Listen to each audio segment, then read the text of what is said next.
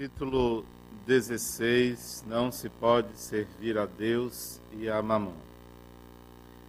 Salvação dos ricos. Ninguém pode servir a dois senhores, pois o odiará um e amará o outro, ou se prenderá um e desprezará o outro. Não podeis servir ao mesmo tempo a Deus e a mamão. Lucas 16, 13. Então um jovem aproximou-se dele e disse-lhe: Bom mestre, que bem devo fazer para conquistar a vida eterna? Jesus respondeu-lhe: Por que me chamais bom? Apenas Deus é bom. Se quereis entrar na vida, cumpri os mandamentos. Que mandamentos? Jesus diz: Não matareis, não cometereis adultério, não roubareis, não prestareis falsos testemunhos. Honrai vosso pai e vossa mãe, e amai o vosso próximo como a vós próprios. O jovem respondeu-lhe: cumpri todos esses mandamentos desde a minha juventude. O que me falta ainda? Jesus diz-lhe: Se quereis ser perfeito, ide, vendei tudo o que tendes e dai aos pobres, e tereis um tesouro no céu. Depois vinde e segue-me.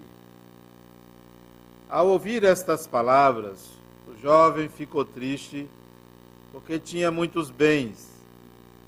E Jesus disse aos seus discípulos: Em verdade vos digo, é bem difícil que um rico entre no reino dos céus.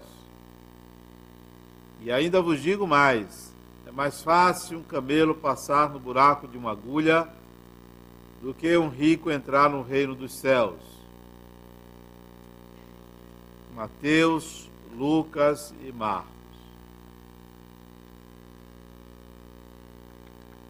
Analisando por Allan Kardec essas palavras de Jesus, ele coloca o seguinte: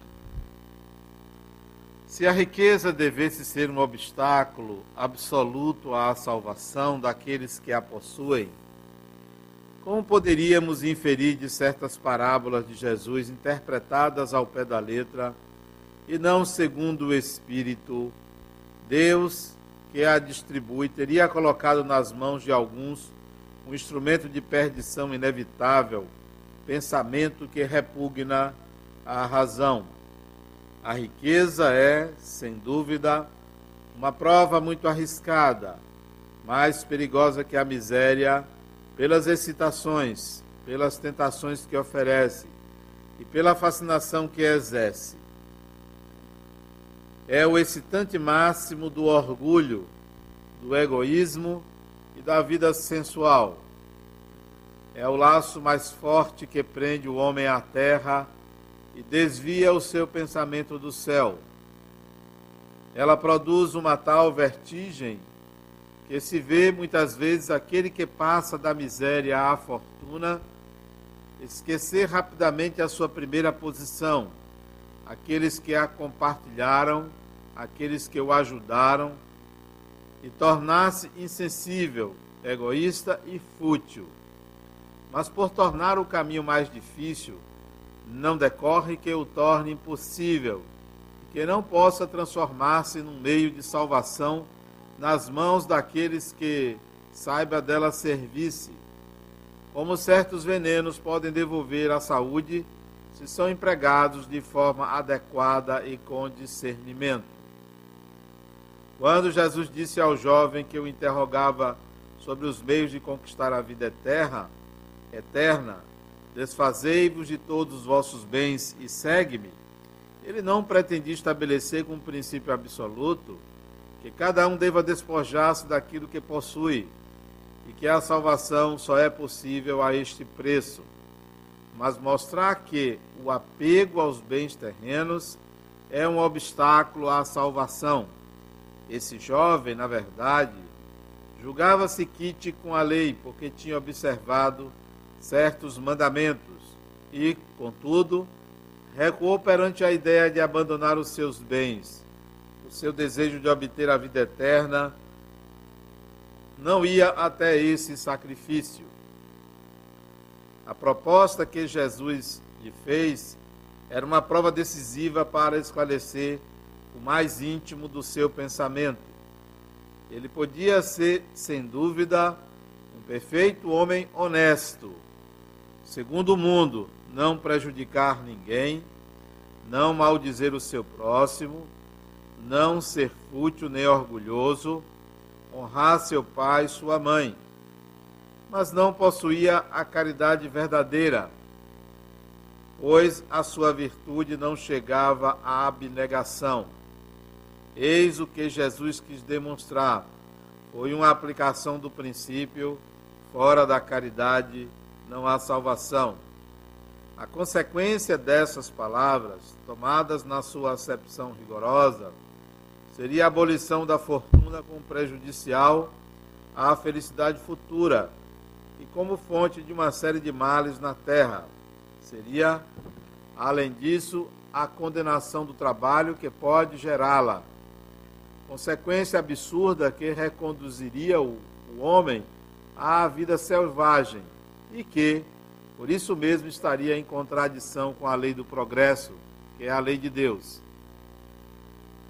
Se a riqueza é a fonte de muitos males, se ela excita tanto as más, as más paixões, se ela provoca mesmo tantos crimes, é preciso não se ater à coisa, mas ao homem que dela abusa, como abusa de todos os dons de Deus. Pelo abuso torna-se pernicioso o que lhe poderia ser da maior utilidade. É a consequência do estado de inferioridade do mundo terrestre. Se a riqueza só devesse produzir o mal, Deus não a teria colocado na terra cabe ao homem dela fazer sair o bem. Se ela não é um elemento direto do progresso moral, é inquestionavelmente um poderoso elemento do progresso intelectual. Com efeito, o homem tem como missão trabalhar para o aperfeiçoamento material do globo, deve desbravá-lo, saneá-lo, prepará-lo para um dia receber toda a população que sua extensão comporta. Pode alimentar esta população que cresce sem cessar. É preciso aumentar a produção. Se a produção de uma região é insuficiente, é preciso ir procurá-la longe. Por isso mesmo, as relações entre os povos tornam-se uma necessidade para torná-las torná mais fáceis, é preciso destruir os obstáculos materiais que os separam, tornar as comunicações mais rápidas. Para trabalhos que são obra de séculos, o homem teve de retirar o material das entranhas da terra. Ele procurou, na ciência, os meios de executá-los com maior precisão e rapidez. Mas para realizá-los são necessários recursos a necessidade fê-lo criar a riqueza, do mesmo modo que ele permitiu descobrir a ciência. A atividade exigida por esses mesmos trabalhos aumenta e desenvolve a sua inteligência. Esta inteligência que inicialmente ele concentra na satisfação das necessidades materiais, ajudá-lo-á mais tarde a compreender as grandes verdades morais. Sendo a riqueza o principal meio de execução, sem ela não há grandes obras, não há atividade, não há estímulo, não há pesquisa. É, portanto, com razão que ela é considerada um elemento de progresso. Aí estão as considerações de Allan Kardec. Esse texto foi produzido na década de 50 do século XIX, portanto, há mais de 150 anos.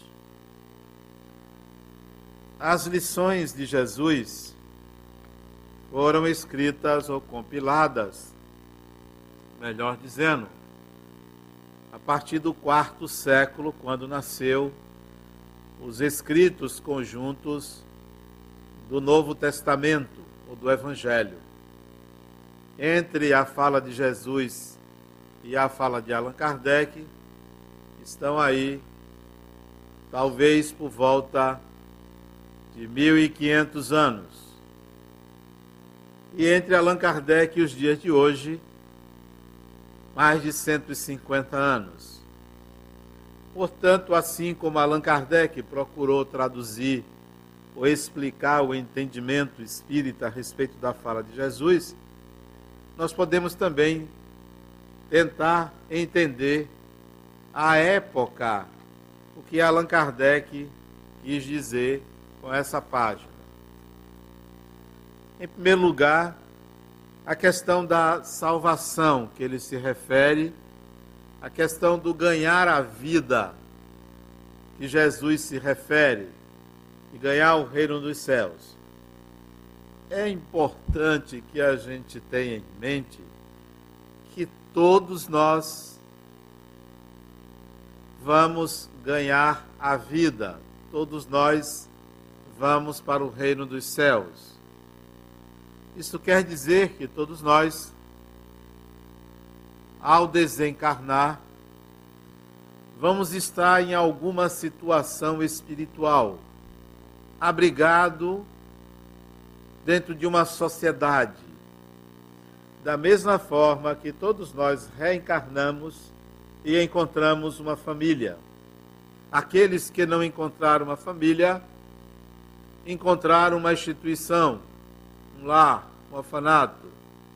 De tal maneira que o espírito, quando reencarna, ele se situa numa sociedade. Todos nós, quando desencarnamos, nos situaremos numa sociedade.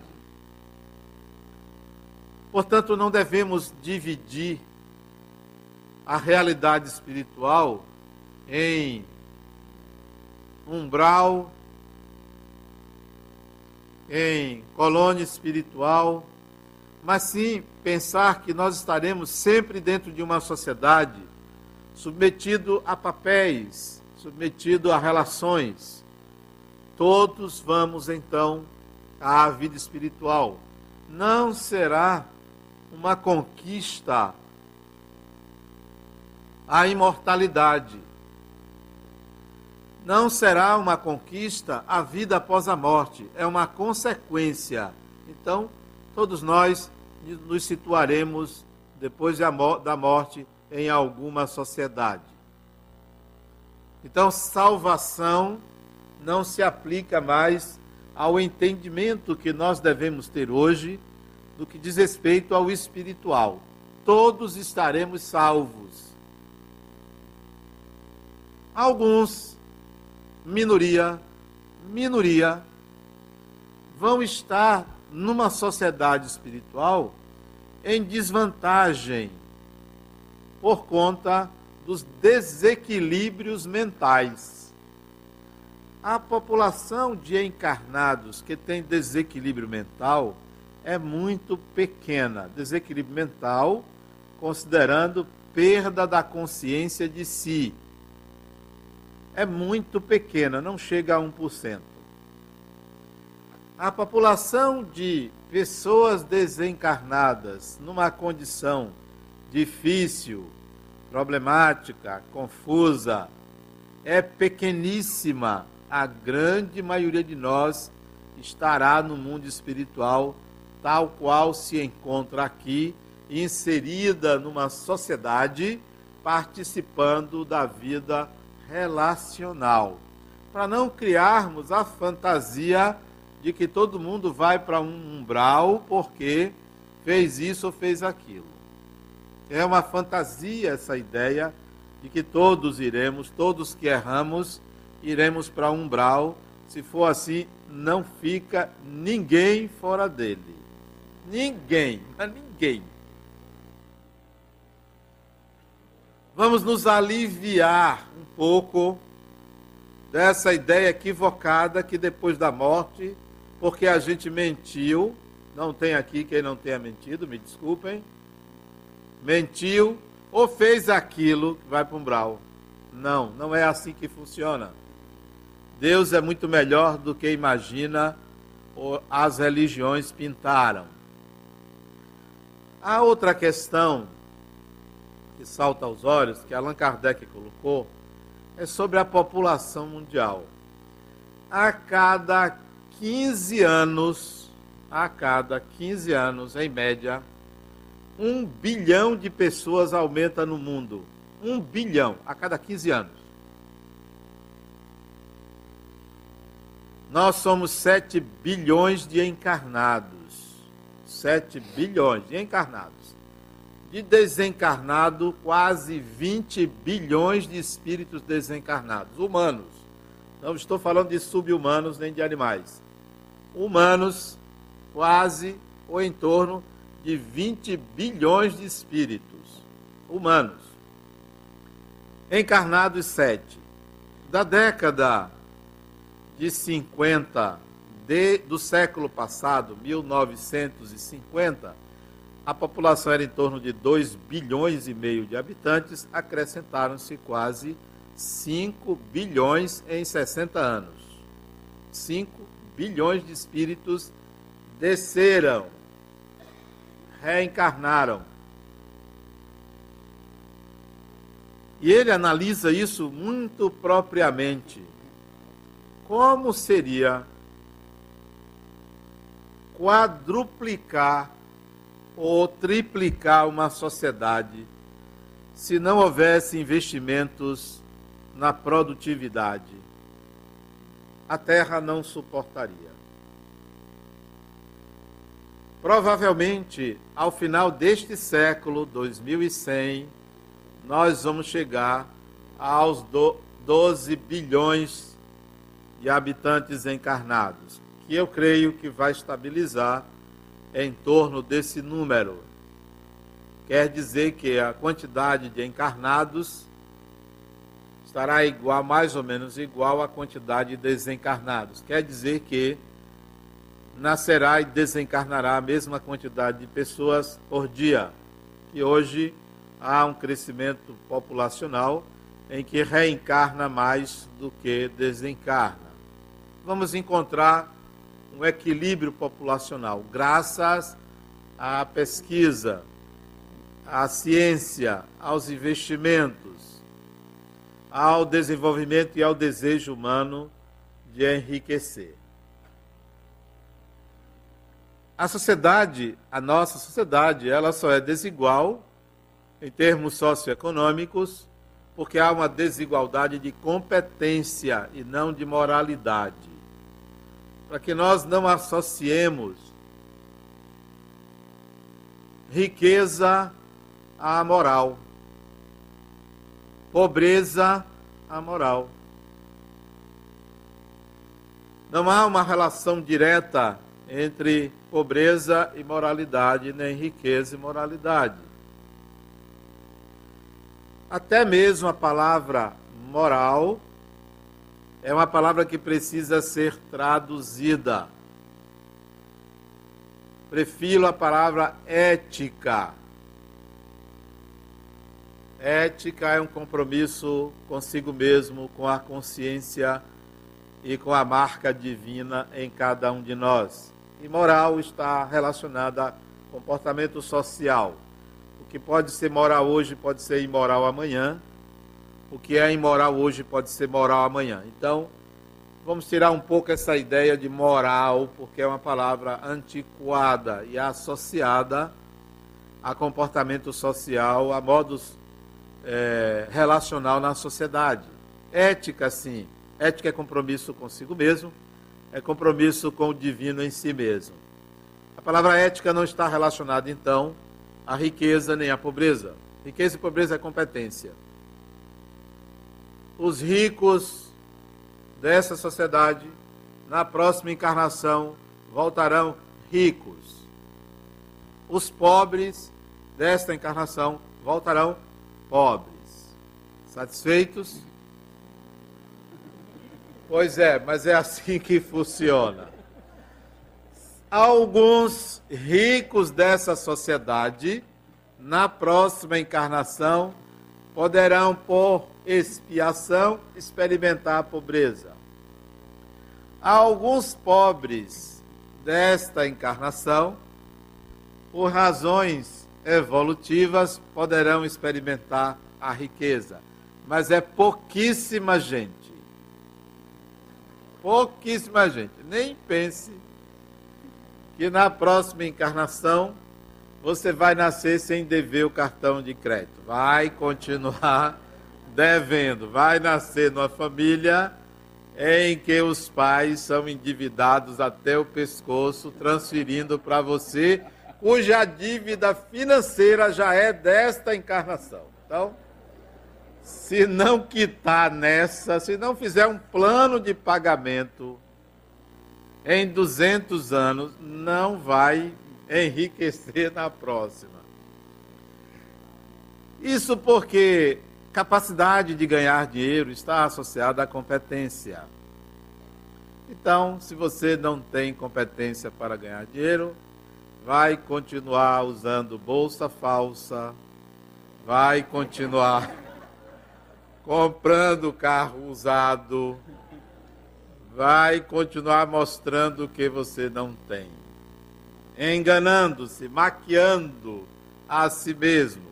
Esses são os pobres, não são os ricos. Esses não passam para uma condição melhor, nem aqui, nem na vida espiritual. Porque hoje as pessoas já sabem o que é um produto falso, né? Você já conhece essa bolsa, a gente já sabe, né? É vantagem ser rico, é vantagem ser pobre? A análise de Allan Kardec é que é mais difícil para o rico salvar-se. Então vamos atualizar a palavra salvação e colocar a palavra evolução. É mais difícil para o rico evoluir? Não. É mais difícil naquela época o rico salvar-se. Naquela época, pelo conceito de salvação.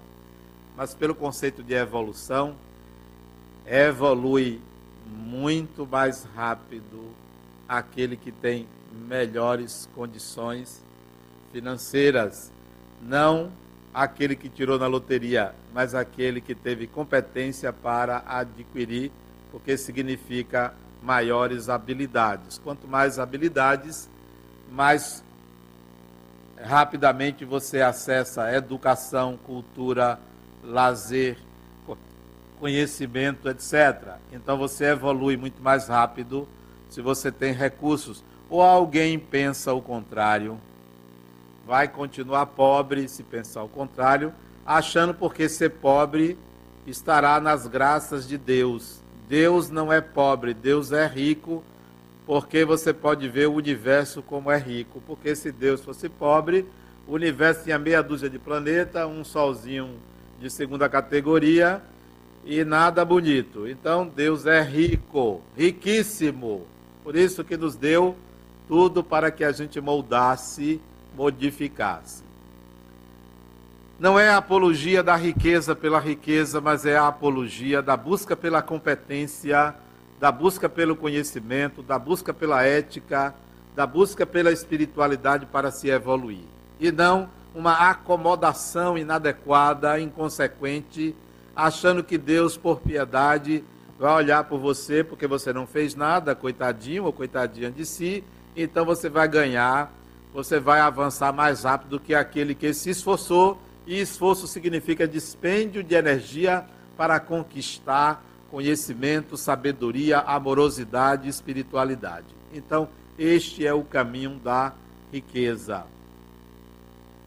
Isso quer dizer também que aquelas pessoas que não são materialmente ricas, não significa que elas não alcançarão a evolução porque também o espírito pode muito bem buscar o saber, buscar o conhecimento, sendo uma pessoa sem, desprovida de recursos materiais ou de bens materiais, pode sim.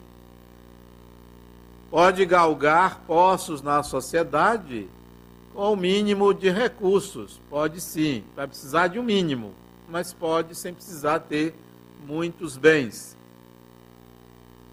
É preciso que a gente tenha em mente que o fato de ter dinheiro não implica em encontrar ou buscar essa evolução.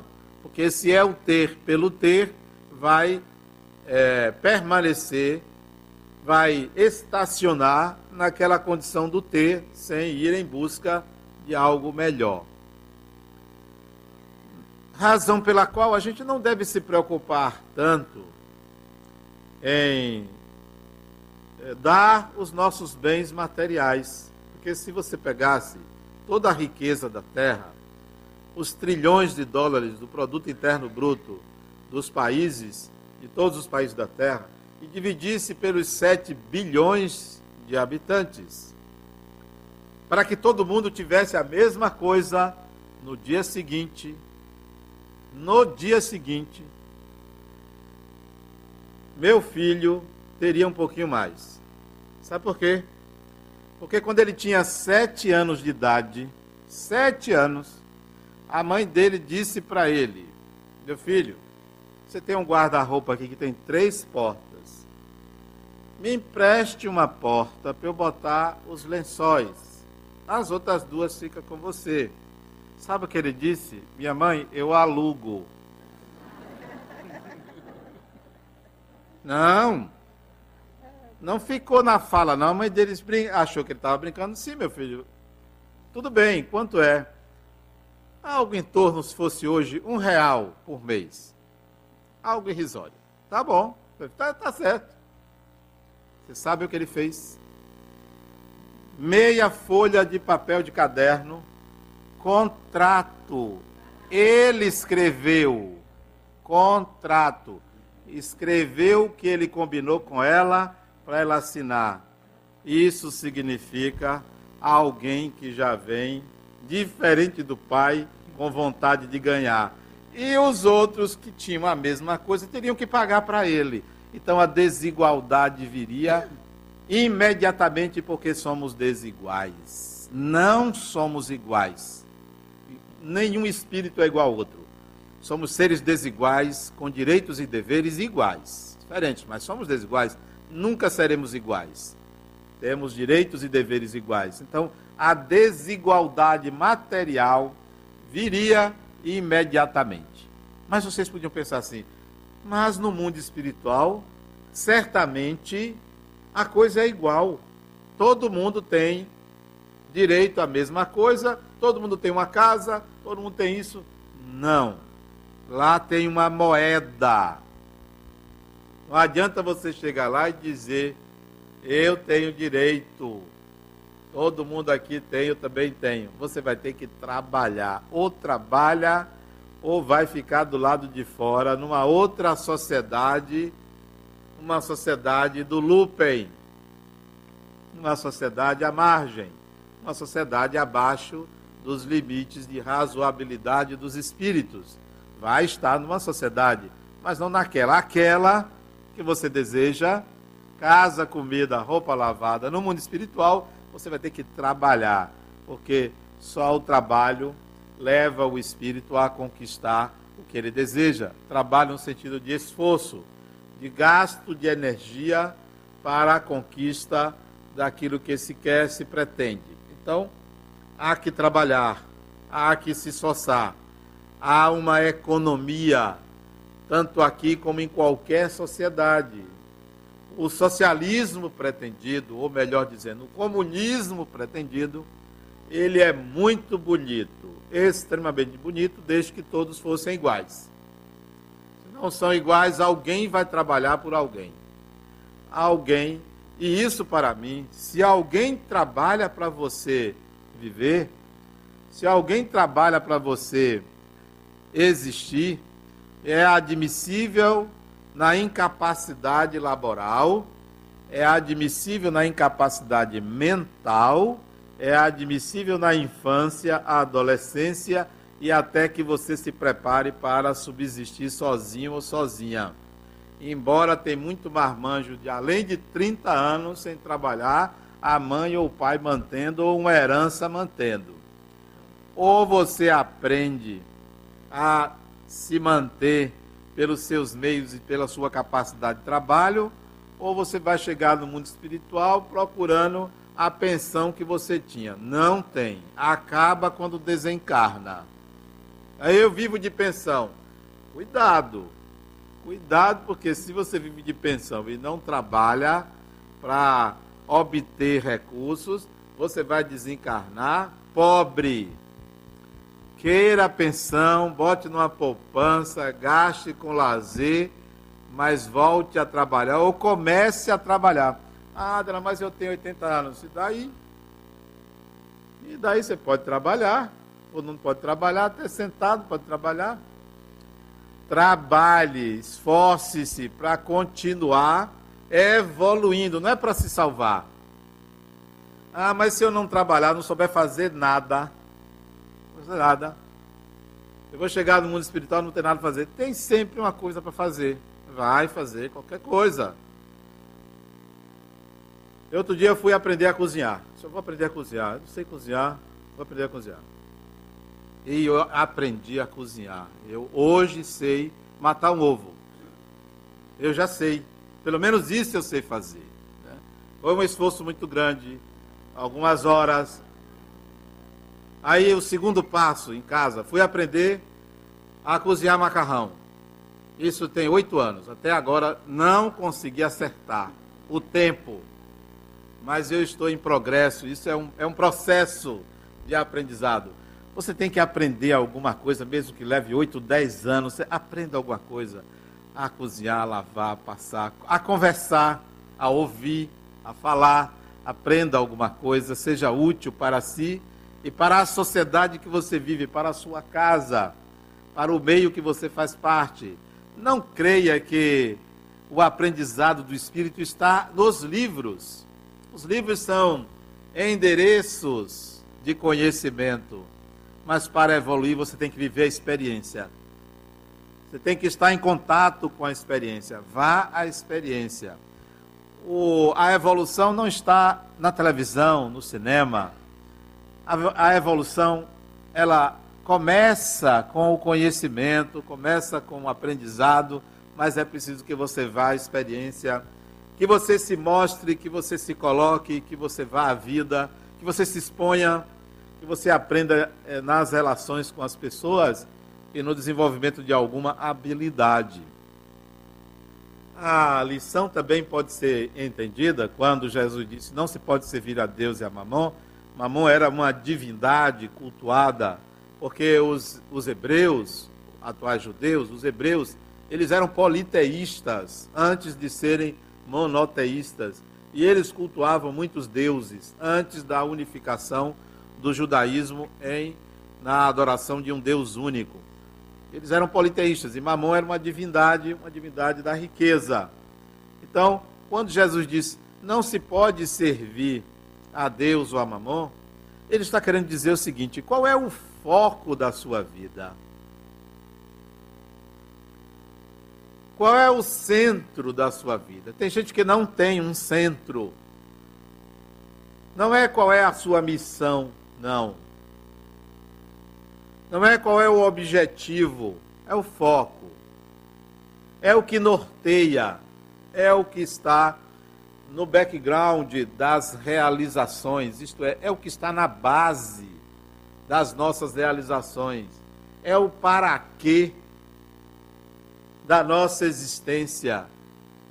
Você não pode estar com foco no objeto e outro no sujeito.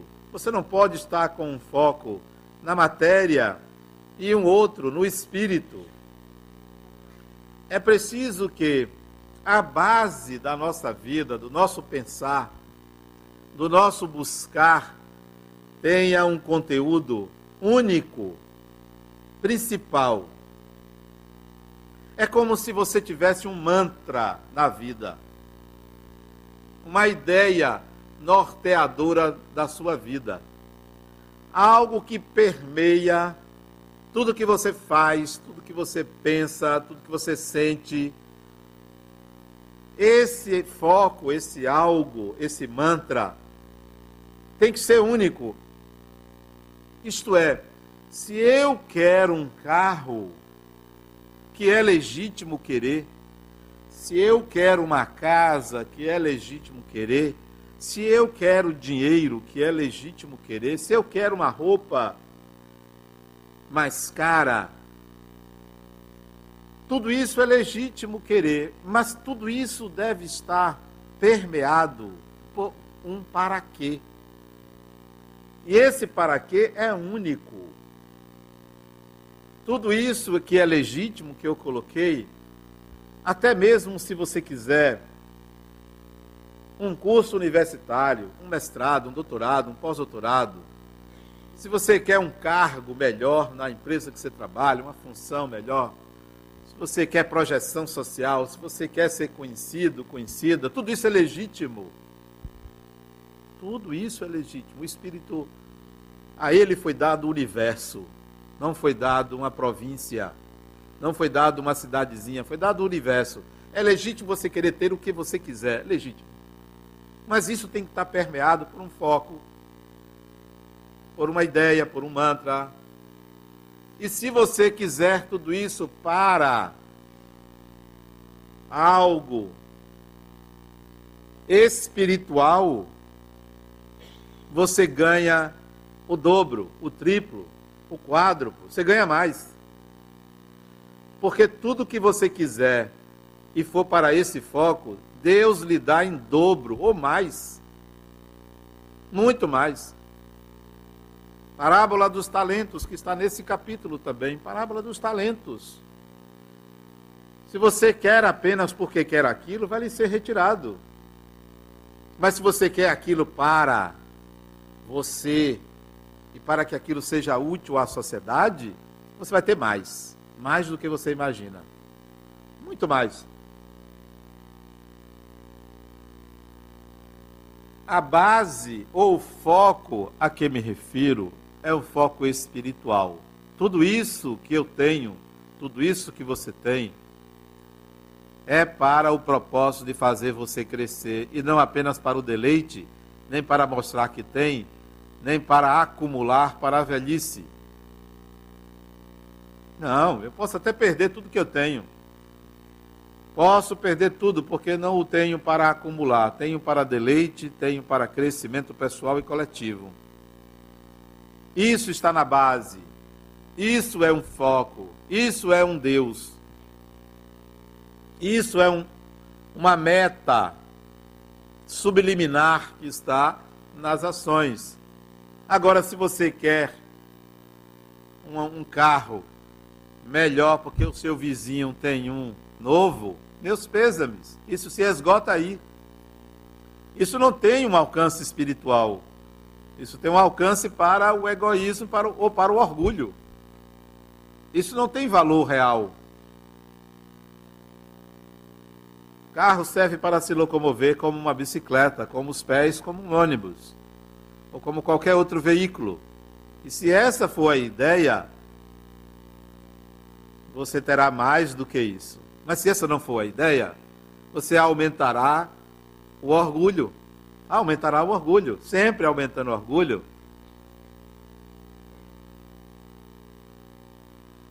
Não se pode servir a dois senhores está relacionado com esta ideia norteadora da vida. Vivo para quê? Não é vivo por quê, vivo para quê? Não é para quê um objetivo imediato ou uma missão. Vivo para quê? No entendimento que tenho hoje, vivo para realizar aquilo para o qual fui destinado por quem me criou.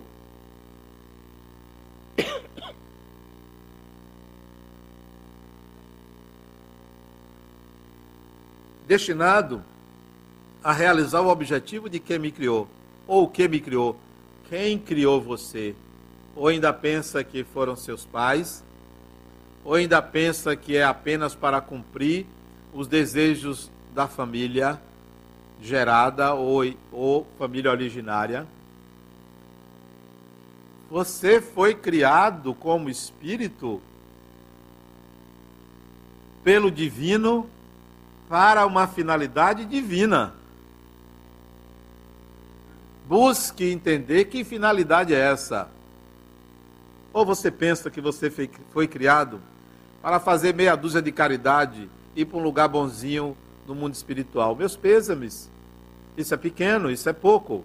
Não faça só meia dúzia, faça um milhão, mas não para obter um lugar melhor no mundo espiritual, mas para atender a designação para o qual você foi criado.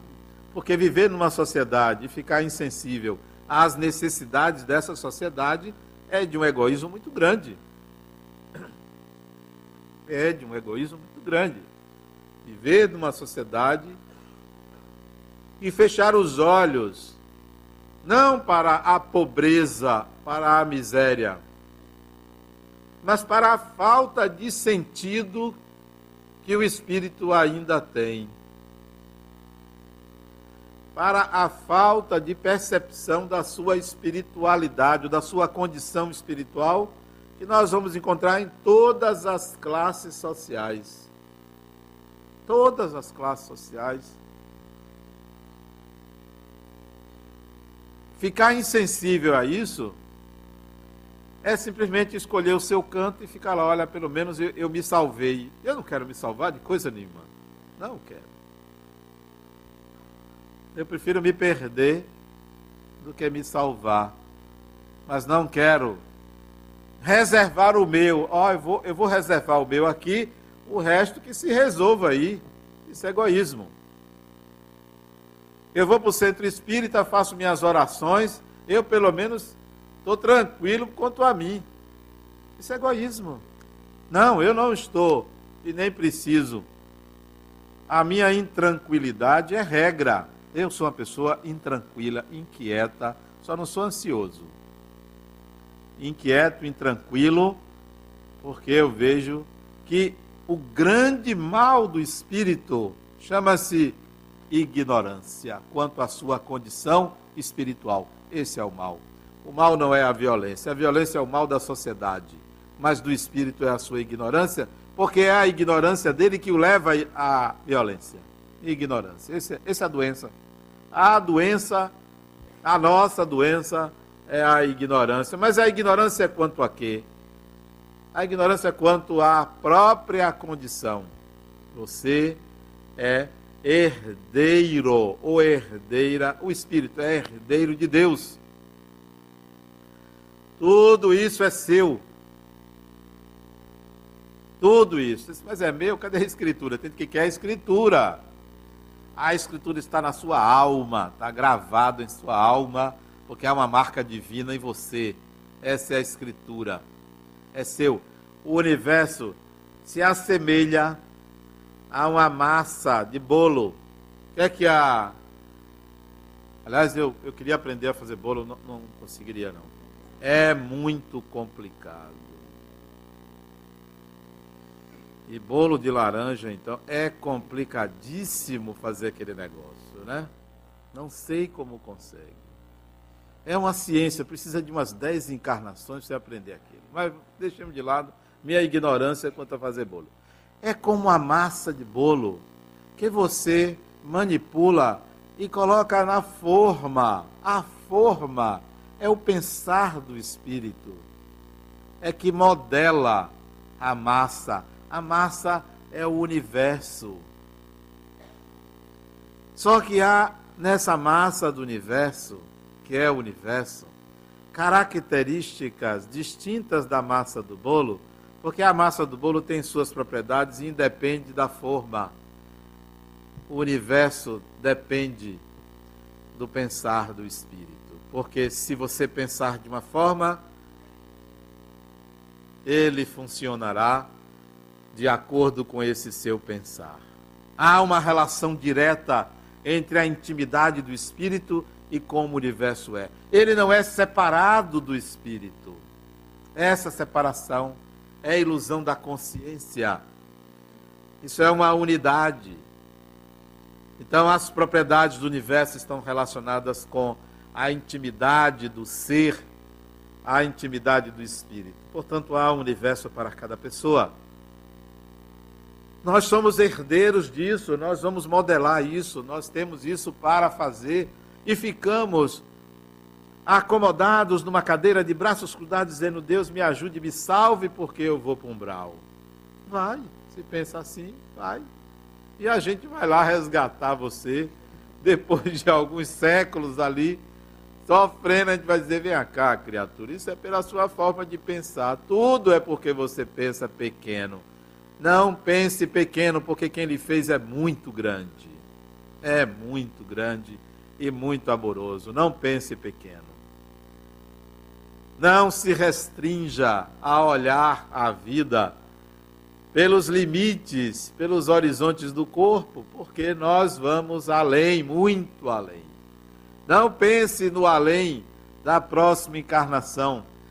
Pense no além que é forever, que é para sempre. Então, é um além que implica em ir, voltar, ir, voltar, ir, voltar. Então, não é um além ali e pronto. Não. Você vai e volta. Nós somos viajantes de uma grande nave que é essa grande nave que é a própria alma.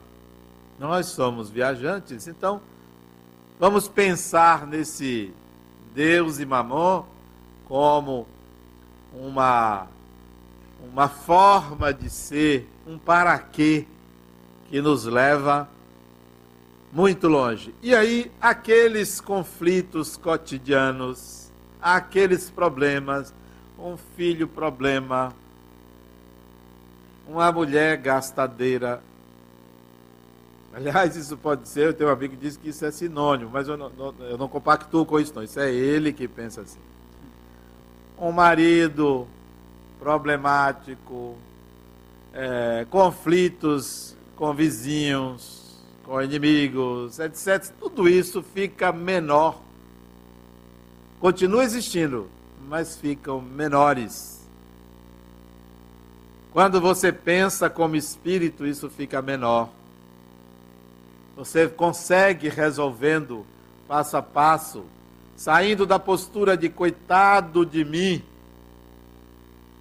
Deixa de ficar pedindo a Deus para lhe tirar os problemas não, Deus não vai lhe tirar os problemas. Quanto mais você pede para tirar, Ele bota. Para você aprender que problemas são inerentes ao viver. Fazem parte. São a nossa consciência digladiando com o inconsciente. Fazem parte do viver. Devemos pedir a Deus. Aliás, eu só peço a Deus uma coisa. Uma coisa. Entendê-lo porque ele é incompreensível. Tem alguém aqui que compreende Deus? Duvido.